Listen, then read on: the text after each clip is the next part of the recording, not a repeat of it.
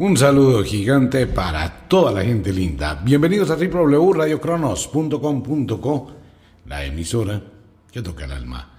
Wicca, la escuela de la magia. Ofiuco Store, todo el universo de la magia. Atrapado en una gota. Bueno, entremos a tema. Sin darle más largas al asunto, entremos a mentiras de la Biblia. Pero hagamos un paréntesis pequeñito para toda la gente que está llegando nueva a la sintonía Primero que todo, no me crea nada, porque esto no es de creer. Segundo, es un tema supremamente complicado, es un tema supremamente álgido, es un tema muy, pero muy difícil, el cual debe estar acompañado de una mente abierta, de un pensamiento libre y de una concepción totalmente distinta a lo que hemos escuchado. Hablar de este tema es muy complicado cuando estamos arraigados a una creencia y sumándole a esto el 99,9% de las personas que promulgan la fe en Dios nunca han leído la Biblia. Ese es un tema muy complicado. Para hablar de este tema se requiere haber estudiado un poquito de teosofía, el concepto de Dios, teología, demonología, historia, para poder comprender y poder y empezar a, a este tipo de temas que son tan difíciles. Por eso se requiere de una mente abierta, se requiere de salirse del común denominador, se requiere de tener un pensamiento diferente y empezar a darnos cuenta que como seres humanos tenemos unas capacidades increíbles que han sido limitadas por la imposición de un dogma. Un dogma es una creencia de fe. ¿Qué es creer por fe? Creer por fe es aceptar, sin analizar, una determinada opción. No simplemente acepta por creer, creer por creer, porque alguien lo dijo, porque un libro lo dijo. Entonces uno simplemente cree por fe pero no se toma el tiempo de investigar si en lo que está creyendo es real o es una mentira.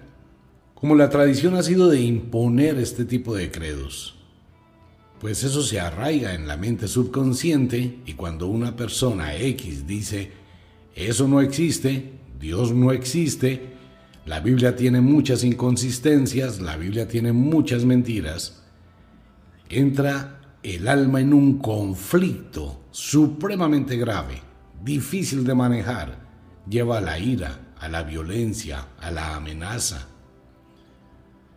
En la época antigua la iglesia, a quienes pensaban de forma diferente y se autocuestionaban, pues simplemente los mandaban matar, así, sin nada más. Si usted piensa de forma diferente, lo matamos.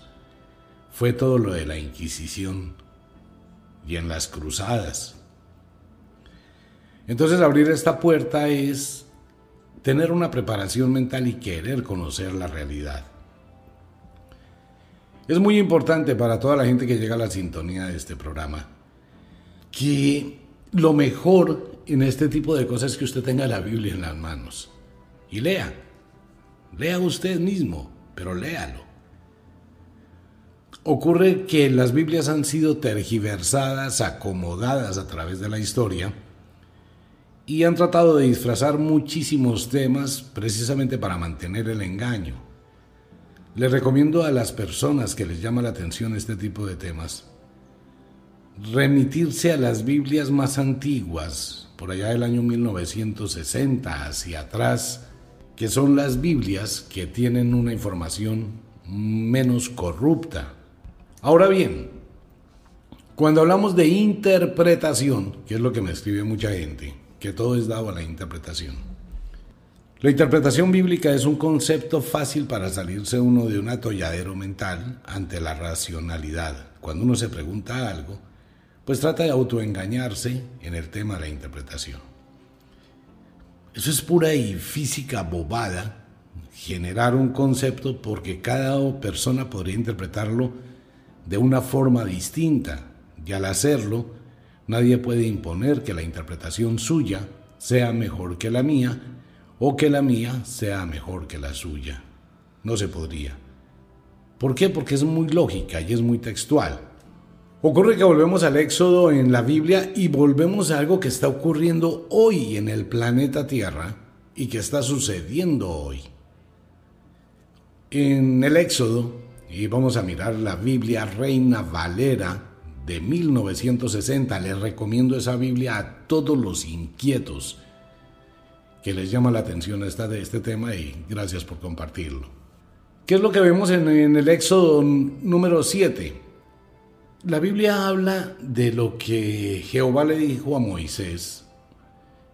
Mira, yo te he constituido Dios para Faraón y tu hermano Araón será tu profeta.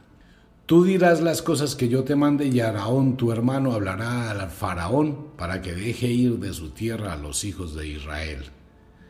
Pero Dios hace una jugarreta maluca y yo endureceré el corazón del faraón y multiplicaré en la tierra de Egipto mis señales y mis maravillas. Y el faraón nos oirá, mas yo pondré mi mano sobre Egipto y sacaré a mis ejércitos, mi pueblo, los hijos de Israel, de la tierra de Egipto con grandes juicios. Y sabrán los egipcios que yo soy Jehová cuando extienda mi mano sobre Egipto y saque a los hijos de Israel de en medio de ellos e hizo Moisés y Araón como Jehová les mandó. Así lo hicieron. Aquí el comentario, e hizo Moisés y Araón como Jehová los mandó y así lo hicieron. Es el comentario del que le está dictando al exegeta. ¿Por qué? Porque ya no habla Jehová, no habla Dios, sino habla el que está dictándole, al que está escribiendo. Y dice, era Moisés de edad de 80 años y Araón de edad de 83 cuando hablaron a Faraón. Bueno, en fin, Luego, ¿qué pasa después de este tema? Aquí es donde viene uno de los elementos de lo que se está viviendo en este momento en la humanidad, que posteriormente en el plagio del Apocalipsis se toma esta información para colocarla como el fin del mundo. Es lo que está pasando en la mente de muchísima gente. Entonces comenzamos con la plaga de sangre. Entonces Jehová dijo a Moisés, el corazón del faraón está endurecido y no quiere dejar ir al pueblo. Pero es que el mismo Jehová en los versículos anteriores dijo que iba a endurecer el corazón del faraón. ¿Para qué le endurece el corazón del faraón? ¿Por qué él no le era más fácil? El faraón nunca detuvo a los israelitas. Jamás. Ni los israelitas fueron esclavos del faraón. Ellos se divirtieron, la pasaron rico y crearon el monoteísmo. Y dice, ve, por la mañana Faraón, he aquí que él sale al río y tú ponte a la ribera de él y toma de tu mano la vara que se volvió culebra. Y dile, Jehová, el Dios de los hebreos, me ha enviado a ti diciendo que ir a mi pueblo para que me sirva en el desierto y aquí que hasta ahora no has querido oír. Pero eso es mentira. Ocurre que eh, Moisés convierte el río Nilo en sangre y todas las cosas, todos los líquidos, supuestamente según la Biblia, se convirtieron en sangre. Para la gente que no sabe, el río Nilo cambia siempre de color en el equinoccio de la primavera y en el equinoccio del otoño. Hay que conocer un poquito sobre la geografía de Egipto, el Alto Egipto y el Bajo Egipto, que es el río que mantiene vivo estos dos lados de la antigua cultura egipcia. Y el río cambia de color. Ok, pero aquí, aquí vamos a complicar un poquito el enredo. Como supuestamente el faraón no quería aceptar que el pueblo de Israel se fuera o algo así, en el Éxodo 8 dice, dice entonces Jehová dijo a Moisés, Entra a la presencia de Faraón y dile, Jehová ha dicho así, deja ir a mi pueblo para que me sirva. Y si no lo quieres dejar ir, he aquí que yo castigaré con ranas todos tus territorios. Y el río criará ranas, las cuales subirán y entrarán en tu casa, en la cámara donde duermes, y sobre tu cama y en las casas de tus siervos, en tu pueblo, en tus hornos, en tus artesas. Y viene una vaciada de Moisés la cosa más tenaz y viene la plaga de las ranas. Bueno, las plagas de las ranas son antecedidas por la plaga de las moscas, por la plaga de los piojos, por la plaga de las úlceras, por la plaga de las langostas, por la plaga en el ganado, por la plaga de granizo. ¿Qué pasa con estas plagas de Egipto? que hemos escuchado muchísimas veces, que son anuncios del fin del mundo.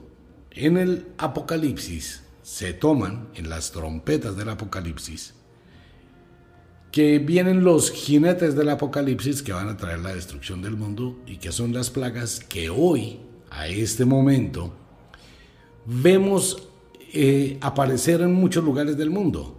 La tormenta de arena, la aparición de las moscas en la India, la cantidad de langostas que están llegando a Sudamérica, la plaga de langostas, la plaga de moscas, la plaga de ranas, eh, todo lo que está pasando, el color que cambia las aguas, lo que está pasando en el mar, el cambio marino. Pues obvio que si nosotros asociamos este tipo de eventos que ocurrieron y que están plasmados en la Biblia, en el Éxodo, como una amenaza de Jehová, más y más y más amenazas, para liberar al pueblo de Egipto y lo comparamos con lo que está pasando ahora, más el plagio del Apocalipsis, pues ¿qué podríamos decir? ¡Wow! Estamos ante una profecía bíblica y ante la palabra de Dios de que estamos entrando a un periodo de tribulación tan grande que debemos convertirnos a Dios porque nos vamos a morir. Entonces empezamos a tener una asociación de todo lo que hemos escuchado, las películas que hemos visto, las plagas de Egipto, la condena de Jehová a Egipto, tomando en cuenta que nadie sabe de dónde nació Egipto. Vuelvo al tema, quienes llegan tarde a la sintonía. Si en el diluvio universal solo quedó Noé con la familia, no existía nadie más. ¿De dónde salió el pueblo de Egipto? ¿De dónde salió el pueblo de Sodoma y Gomorra? Si el diluvio universal acabó con todo. Esas son las inconsistencias. ¿Por qué? Porque son mentiras. Ya le digo por qué. Entonces, ¿qué pasa? Cuando ya llega la plaga de las tinieblas y todas estas plagas que eran impuestas por Dios, más la muerte de todos los primogénitos, pues es cuando dicen de que el pueblo de Egipto sale y es cuando nace la Pascua. La famosa Pascua, ¿no? Que hay que matar un corderillo, hay que llevar el cordero, sacrificarlo por la familia y todo este cuento y toda esta historia de la Pascua nace allí. ¿Qué es lo que pasa a partir de ese momento? Que vivimos una serie de eventos dramáticos en la tierra. No porque sean eventos profetizados en la antigüedad, sino porque son eventos cíclicos que se presentan en el planeta. Vamos a mirar una parte del libro del Mahabharata de la India en su libro El Musala Parva. Quiero recordarle a, los oyentes que el texto, el Mahabharata de la India, es muchísimo más antiguo que la Biblia. Que fuera de la Biblia, el texto de la religión sumeria, dejado por los sumerios, que es el inicio del Génesis de la Biblia, el Pentateuco, pues es más antiguo también. Tomemos en cuenta que en el libro de la India es donde aparece la princesa Kunti, la que tiene un hijo, la que lo coloca en el carrizal, la que lo envía en el río y que las lavanderas del rey lo encuentran en el río. Esa es la misma versión del famoso tema de Moisés. Pero la versión del Mahabharata es más antigua. Entonces tenemos que sugerir que la versión bíblica es falsa. ¿Por qué? Porque ya existe otra. Y el que primero se arrodilla, primero se confiesa, dice por ahí la abuela bruja.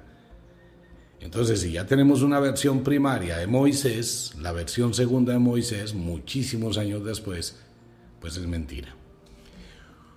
Frente a las plagas de Egipto, frente a lo que dice el Apocalipsis, de la amenaza de las maldiciones de que el mundo se va a acabar, pues se presentan exactamente los mismos eventos.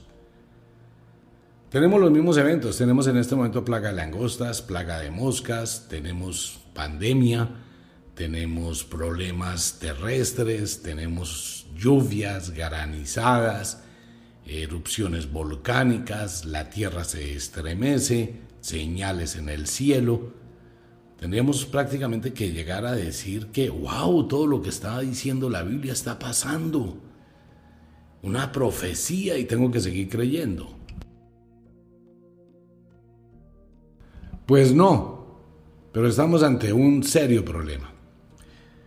Ocurre que cada 2300 años aproximadamente, este tipo de fenómenos climáticos ocurren de manera simultánea y cíclica.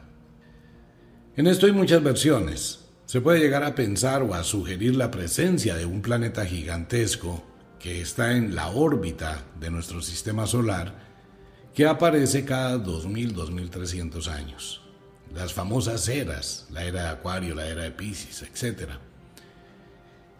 Cada 2500 años ha pasado algo que ha marcado ese hito de una serie de eventos similares. Entonces no es un evento profético, es algo que pasa cíclicamente. De hecho, tenemos la información, por ejemplo, de Krishna, que también nace el 25 de diciembre, o de Horus, que también nace el 25 de diciembre, y una cantidad de gente de la antigüedad que nace el 25 de diciembre y que tiene muchos ascendentes similares con eventos cósmicos, climáticos de la Tierra. El planeta Phaeton, que se encuentra entre la órbita de Marte y Júpiter, hoy conocido como el cinturón de asteroides, era un planeta, un planeta que explotó, y se cree que de allí provinieron algunos seres considerados como dioses en la antigüedad. Pero en los libros antiguos, el Musana Parva dice algo muy, muy tenaz, muchísimo antes que existiera la Biblia. Abro comillas, dice el Musala Parva en el octavo libro del Madhhabharata de la India. Abro comillas. Por favor, preste atención al comentario. El arma desconocida es un rayo aniquilador un mensajero letal de la muerte que convirtió en cenizas a todos los seguidores de los Surisbi y de los Andaka. Los cuerpos hechos pavesas quedaron irreconocibles. A los supervivientes se les cayó el cabello y las uñas. Las vasijas de arcilla se rompían sin que nadie las tocase. Los pájaros nacían con el plumaje blanco. En breve espacio la comida quedó envenenada. Luego el rayo cesó y se convirtió en un polvillo fino. Era como si estuviesen desencadenados los elementos. El sol se movía en un círculo abrazado por el fuego del arma. El mundo se derretía de calor. Los elefantes recibieron quemaduras y corrían enloquecidos de un lado a otro. El agua hirvió y todos los animales murieron. El furor del incendio derribaba los árboles por hileras, como cuando arde un bosque. Los caballos y carros de guerra se quemaron como si se tratase de un incendio. Miles de carros quedaron destruidos. Luego se hizo un profundo silencio. El espectáculo era terrible. Los cadáveres de los caídos aparecían mutilados por el efecto del terrible calor y no parecían ser seres humanos. Nunca había conocido un arma tan poderosa ni habíamos oído hablar de ella. El cielo rugió de dolor y la tierra huyó en respuesta, un rayo resplandeció, brilló una llamarada y hubo una lluvia de muerte. El infierno desapareció, el fuego se extinguió. Todo lo que había tocado el rayo quedó convertido en cenizas. Este es uno de los temas que más ha causado inquietud en los historiadores. Porque lo que está narrando aquí el Musala Parva es una explosión nuclear. El impacto de algo que desestabilizó el planeta. Algo ocurrió, algo sucedió que fue antecedido por toda esa cantidad de plagas que son atribuidas a Dios. Aparecen las plagas, aparecen todos estos eventos, aparecen todos estos elementos tal como lo estamos viviendo ahora terremotos, erupciones, plaga de langostas, plaga de pandemia, plaga en el ganado, el, agua cambia de color en los ríos, aparecen animales muertos, hay granizo, hay inundaciones, hay vientos huracanados, hay guerras. Pues estamos viviendo exactamente lo mismo. Podríamos decir que la Biblia está haciendo una especie de concepto de lo que está viviendo hoy la tierra. Pero más atrás estamos viendo lo que dice el Musa la Parva, también de un evento que ocurrió. En alguna parte, el que narra esto es que vio algo que pasó. El que escribe esto en todo el libro del Mahabharata está narrando esa guerra. ¿En dónde fue esa guerra? No lo sabemos si fue en la Tierra, si fue en otro planeta. En China, la llegada de los dioses chinos tiene el mismo concepto. En Egipto está el mismo concepto. En los libros del Popol Vuh de Centroamérica está exactamente el mismo concepto. Entonces lo que está ocurriendo ¿qué es? La Biblia toma la información de otros textos más antiguos, de otros elementos, y es cuando se presenta el momento en el cual se escribe la Biblia. Recordemos que el Pentateuco es atribuido a Moisés. El Pentateuco son los primeros cinco libros de la Biblia. Moisés nunca existió. O sea que se toma la historia de otra nación, de otros documentos, para crear una nueva. Mucha gente hoy piensa, y esto es lo que se aprovechan algunos vividores de la fe, de decirle al mundo ante lo que se está viviendo que todo esto es un castigo de Dios porque la gente debe convertirse a Dios. Que la única forma de salvarse es si usted se convierte. ¿Cómo es la forma de convertirse? Vaya a llevarle a un cura, vaya a llevarle a un pastor, vaya a llevarle a una parrandada de monjas. Su trabajo, su plata, su dinero, todo su esfuerzo, entrégueselo como si estuviera pagando por la salvación de su alma, porque usted no se va a salvar.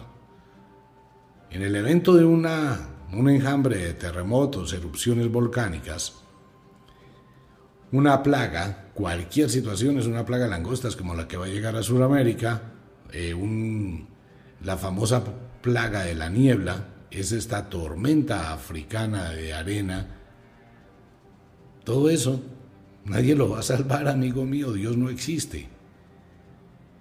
Pero hay una interpretación que se le da a un tema, porque es una mentira. Y esa mentira se convierte en una especie de profecía de una realidad. Estamos viviendo un momento importante en la naturaleza, es un ciclo de algo que ocurre. No se está narrando lo que iba a pasar, estaba narrando lo que pasó y lo que va a volver a ocurrir. Y lo tenemos en otro tipo de versiones diferentes como los comentarios dejados por el pueblo de los Hopi, que hablan del mismo evento, por los mismos sumerios, que dejan escrito en las tablillas la presencia de un objeto celeste en una duración de dos mil y pico de años. Lo tenemos también en el pueblo de los mayas con el quinto sol. Tenemos la información hoy de todo lo que dice la ciencia tenemos la información de toda la gente que está buscando salir del planeta Tierra a buscar otras tierras. O sea, son muy, muy parecidos los sucesos. ¿Por qué? Porque ocurren cíclicamente. ¿Qué pasa cuando hablamos de la Biblia? Que todo este tema es impuesto. ¿Por qué se impone? Para que usted crea. Y al creer, ¿qué pasa? Pues que al creer se doblega mentalmente. Y al doblegarse deja de ser usted mismo, un guerrero, un luchador, un emprendedor, porque tiene el concepto que su vida está dominada por una influencia externa y que su vida dependerá obligatoriamente de lo que Dios quiera. Pero Dios no quiere nada. Los que quieren son los representantes de Dios. Y toda la cantidad de eventos dramáticos que se hablan al comienzo del Éxodo, en el momento en que los israelitas salen de Egipto a em, divagar por el desierto, pues todo eso tiene una cantidad de comentarios adicionales en otros libros. y también hay una cantidad de contradicciones en el famoso Éxodo. Hasta ese momento existía el politeísmo. Existía el politeísmo, o sea que existían muchísimos dioses. Por eso es que hay la contradicción de Jehová cuando llama en ocasiones al faraón rey, el rey de Egipto, y en otras le dice el faraón. Luego vienen los diez mandamientos, que hemos hablado ya de ese tema. Luego vienen las leyes sobre los esclavos, que hablábamos hoy hace ocho días para poner en contexto el tema. Y luego empiezan a venir en el Éxodo las leyes impuestas por Jehová a Moisés y por Moisés a su pueblo. Y ahí es donde nace toda esta cantidad de tradiciones que se han mantenido hasta nuestra época, porque se crea el negocio de la fe. Entonces, bajo ese orden de ideas, comienza a actuar a través de ello esa serie de manipulación mental que ha existido hasta ahora y sigue existiendo. A pesar de que la gente se da cuenta y lo podemos comprobar y demostrar con la situación que está pasando en el mundo, que que Dios como tal no existe.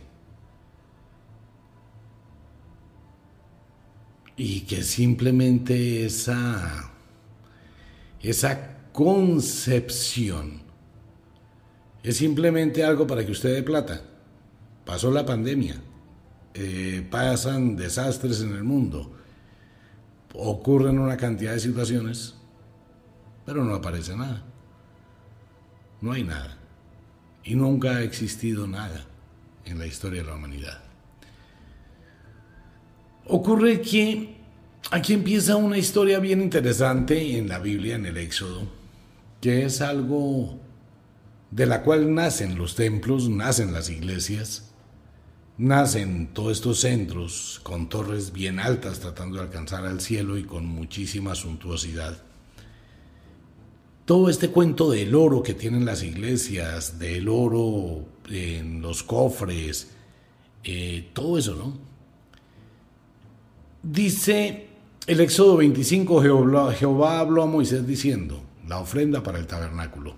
Di a los hijos de Israel que tomen para mi ofrenda de todo varón que le diere de su voluntad de corazón, tomaréis mi ofrenda esta ofrenda que tomaréis de ellos, oro, plata, cobre, azul, púrpura, carmesí, lino fino, pelo de cabras, pieles de carneros teñidas de rojo, pieles de tejones, madera de acacia, aceite para el alumbrado, especias para el aceite de la unción y para el incienso aromático, piedras de ónice y piedras de engaste para el efod y para el pectoral, y harán un santuario para mí y habitaré en medio de ellos. Conforme a todo lo que yo te muestre, el diseño del tabernáculo y el diseño de todos sus utensilios, así lo haréis. Dice el arca del testimonio. Harán también un arca de madera de acacia cuya longitud será de dos codos y medio y su anchura de codo y medio y su altura de codo y medio y la cubrirás de oro puro por dentro y por fuera, y harás sobre ella una cornisa de oro puro alrededor. Fundirás para ella cuatro anillos de oro que pondrás en sus cuatro esquinas, dos anillos a un lado de ella y dos anillos al otro lado, la famosa arca de la alianza, que a la, a la larga no es más sino un elemento nuclear y un asador, así como lo oye, un asador para asar corderos. Más adelante se va a dar cuenta del tema. Luego, harás unas varas de madera de acacia, las cuales cubrirás de oro. Y meterás las varas por los anillos a los lados del arca para llevar el arca con ellas. Las varas quedarán en los anillos del arca, no se quitarán de ella, y pondrás el arca el testimonio que yo te daré. Y harás un propiciatorio de oro fino, cuya longitud será de dos codos y medio y anchura de codo y medio. Él empieza a decir Usted, usted por un momento imagínese una carpa, una carpa grandísima era el tabernáculo, una carpa, con muchísima decoración de oro, muchísimas decoraciones de piedras, de rubíes, de todo. Y la acacia era una madera muy tenaz. Por ejemplo, mire lo que dice y lo que pide para la, mesa para el pan de la proposición. Harás asimismo una mesa de madera de acacia, su longitud será de dos codos y de un codo su anchura y su altura de codo y medio. Y la cubrirás de oro puro y le harás una cornisa de oro alrededor. Le harás también una montura alrededor de un palmo menor de anchura y harás la moldura una cornisa de oro alrededor. Le harás cuatro anillos de oro. Los anillos estarán debajo de la moldura donde van las varas para llevar la mesa. Deben ser de oro. Harás también sus platos, sus cucharas, sus cubiertas y sus tazones con que se libará. De oro fino lo harás.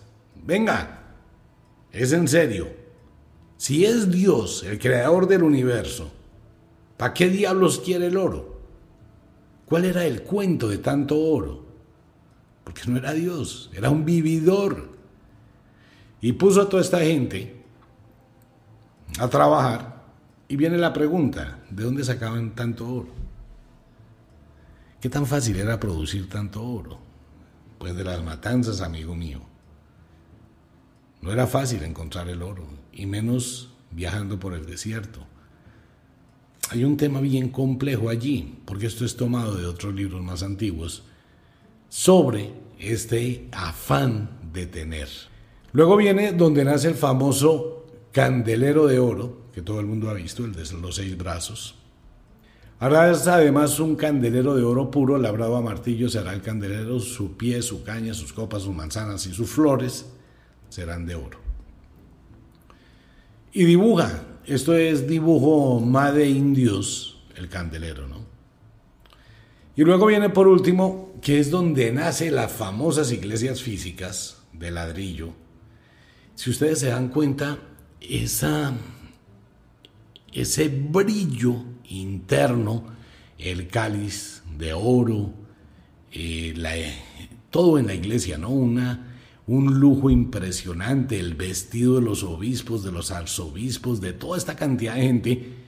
Es una vaina fantástica de derroche, de lujo, de dinero y obviamente de oro. Aquí se crea el templo, dice aquí así. Harás el tabernáculo de 10 cortinas de lino torcido, azul, púrpura y carmesí, y lo harás con querubines de obra primorosa. O sea, imagínese usted la tienda, ¿no? Sí, esas tiendas en el desierto, ese era el tabernáculo. Las cinco cortinas estarán unidas una con la otra, etcétera, y harás las hadas de azul en la orilla la última. Eso fue con una cantidad de datos impresionantes. 50 lazadas harás en la primera cortina, etcétera, etcétera. Harás asimismo cortinas de pelo de cabra para una cubierta sobre el tabernáculo. 11 cortinas harás la longitud de cada cortina será de 32 codos y la anchura de cada cortina 4 codos. Una misma medida tendrán las 11 cortinas, eso es como de a metro, algo así, ¿no? Cada codo. Y dice que las unirás y ahí empieza. Y al otro lado del tabernáculo, al lado del norte, 20 tablas. Y sus 40 basadas de plata, dos basas debajo de una tabla y dos basas debajo de otra tabla y para el lado posterior del tabernáculo al occidente harás seis tablas. Él empieza a declarar y a decir eh, cómo se debe crear. Y posteriormente llega y dice que pondrás el propiciatorio sobre el arca del testimonio en el lugar del Santísimo.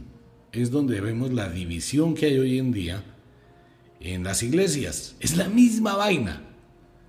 Es lo mismo. Entonces, ¿qué pasa? Pero es que aquí no es donde viene toda la parte del show. Ahí empieza supuestamente el tabernáculo a actuar con el arca de Noé y el propiciatorio. El problema es que muy poca gente sabe para qué era esa vaina. Le cuento que cuando les cuente para qué era esto, se va a poner a pensar para el olor excelentísimo a Jehová. Ya más adelante llegamos a ello. Harás también un altar de madera de acacia de cinco codos de longitud y de cinco codos de anchura. Será cuadrado al altar y su altura de tres codos. Eh, y, todo, y sigue, ¿no? El atrio del tabernáculo, el aceite para las lámparas. porque él necesitaba vivir allá. Y viene la parte más interesante para concluir el tema de hoy. Si yo soy Dios y voy a contratar una cantidad de esclavos, bueno, de servidores o de curas, ¿qué esperaría que fueran esas personas? Esperaría que fueran humildes y personas de una espiritualidad increíble y un corazón increíble. Pero no, aquí se trataba de un poco de payasos. Y lo digo así, irónicamente, no, no lo digo irónicamente, escuche. Éxodo 28. Harás llegar delante de ti a Araón tu hermano y a sus hijos consigo entre los hijos de Israel para que sean mis sacerdotes Araón y Nabat, Abiú, Eleazar e Intamar, hijos de Araón. Escuche. Y harán vestiduras sagradas a Araón tu hermano para honra y hermosura. ¡Wow! Nada de mujeres, ¿no? Ok. Y tú hablarás a todos los sabios de corazón a quienes yo he llenado de espíritu de sabiduría para que me hagan las vestiduras de Araón para consagrarle para que sea mi sacerdote. Escuche muy bien qué era lo que él quería. No evolucionados espirituales, sino payasos. Las vestiduras que harán son estas, el pectoral, el efod, el manto, la túnica bordada, la mitra y el cinturón Hagan pues las vestiduras sagradas para Araón tu hermano. Tomarán oro, azul, púrpura, carmesí y lino torcido. Y harán el efod de oro, azul, púrpura, carmesí y lino torcido de obra primorosa. Tendrán dos hombreras que se junten en sus dos extremos y así se juntará y su cinto de obra primorosa que estará sobre él será de la misma obra, parte del mismo, de oro, azul, púrpura, carmesí, lino torcido. Y tomarás dos piedras y grabarás en ellas los nombres de los hijos de Israel. Seis de su nombre serán en una piedra y los otros seis nombres en la otra piedra. Y él empieza a decir, pues todo esto es un, un, uniforme pues de, una, de un lujo increíble, ¿no? Harás pues los engastes de oro, y dos cordones de oro fino, los cuales hará en forma de trenza y fijará los cordones de forma de trenza en los engastes. Eh, luego colocará asimismo el pectoral del juicio, todo en oro. Y sigue, sigue declarando. Y fuera de eso, pues él llega y dice que es aquí donde muchos investigadores del fenómeno ovni, porque más adelante vamos a hablar de ese tema, aparece en la Biblia. Y pondrás en el pectoral del juicio Urín y Tumim, para que estén sobre el corazón de Araón cuando entre delante de Jehová y llevara siempre a Araón el juicio de los hijos de Israel sobre su corazón delante de Jehová. Ocurre que esto era una especie de walkie-talkie por el cual hablaba Jehová cada vez que necesitaba que el esclavo fuera a atenderlo. Y ellos tenían prohibido aparecer porque nadie sabía qué estaba haciendo él adentro en el tabernáculo y alguien tenía que avisar. Luego dice, una campanilla de oro y una granada, otra campanilla de oro y otra granada en toda la orla del manto alrededor. Y estará sobre Araón cuando ministre, y se oirá su sonido cuando él entre en el santuario delante de Jehová, y cuando salga, para que no se muera. O sea, Araón tenía que entrar y hacer sonar las campanillas. ¿Qué estaban haciendo dentro del tabernáculo que corría corría peligro la vida de Araón. ¿Por qué? ¿Cuál era el tema? ¿Por qué el Tumín? Yerurim, un comunicador. Entonces él lo dice muy claro, ¿no? Una campanilla de oro y una granada, otra campanilla de oro y otra granada en toda la orla del manto alrededor. Y estará sobre Araón cuando ministre y se oirá su sonido cuando él entre en el santuario delante de Jehová y cuando salga para que no muera. Harás además una lámina de oro fino y grabarás en ella como grabadura de sello Santidad Jehová. Aquí empiezan ustedes aquí a asociar, primero, cómo se crea la iglesia física, ladrillos, toda esa vaina, plata, riquezas, oro, y fuera de eso, cómo nace la famosa campanita. Ahora entiende por qué el de la campanita en la iglesia cuando le hacen la misa, tilín, tilín, de rodillas esclavos. Ok, tilín, tilín, esa es la campanita de oro con la que Araón tenía que anunciarse para entrar porque nadie sabe qué diablos estaba pasando dentro del tabernáculo y era la única forma de que no se muriera. Entonces, como usted puede imaginar así rápidamente, pues eso era un lujo, la cosa más impresionante, todo de oro. ¿De dónde salió ese oro? ¿Por qué? ¿Por qué el oro? Y lo que viene delante de esto es muy tenaz, que son las ofrendas diarias que había que llevarle en el tabernáculo a Dios. Este es un tema bien interesante que va a ser para la otra semana, para muchos oyentes que están esperándolo. Pero le voy a adelantar algo en las ofrendas diarias. Esto es en el Éxodo, para quien quiera adelantarse y leerlo. Éxodo 29. Mm, solo le voy a leer una partecita, ¿no? Y hoy en ocho miramos el resto. Dice, además con cada cordero una décima parte de un efa de flor de harina amasada con la cuarta parte de un nim. Bueno, voy a leerles todo el párrafo. Esto es lo que ofrecerá sobre el altar, dos corderos de un año cada día continuamente. Escuche muy bien.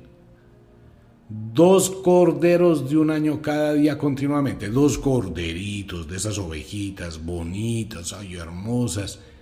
Hay que llevarlas allá. Ofrecerás uno de los corderos por la mañana y el otro cordero lo ofrecerás a la caída de la tarde.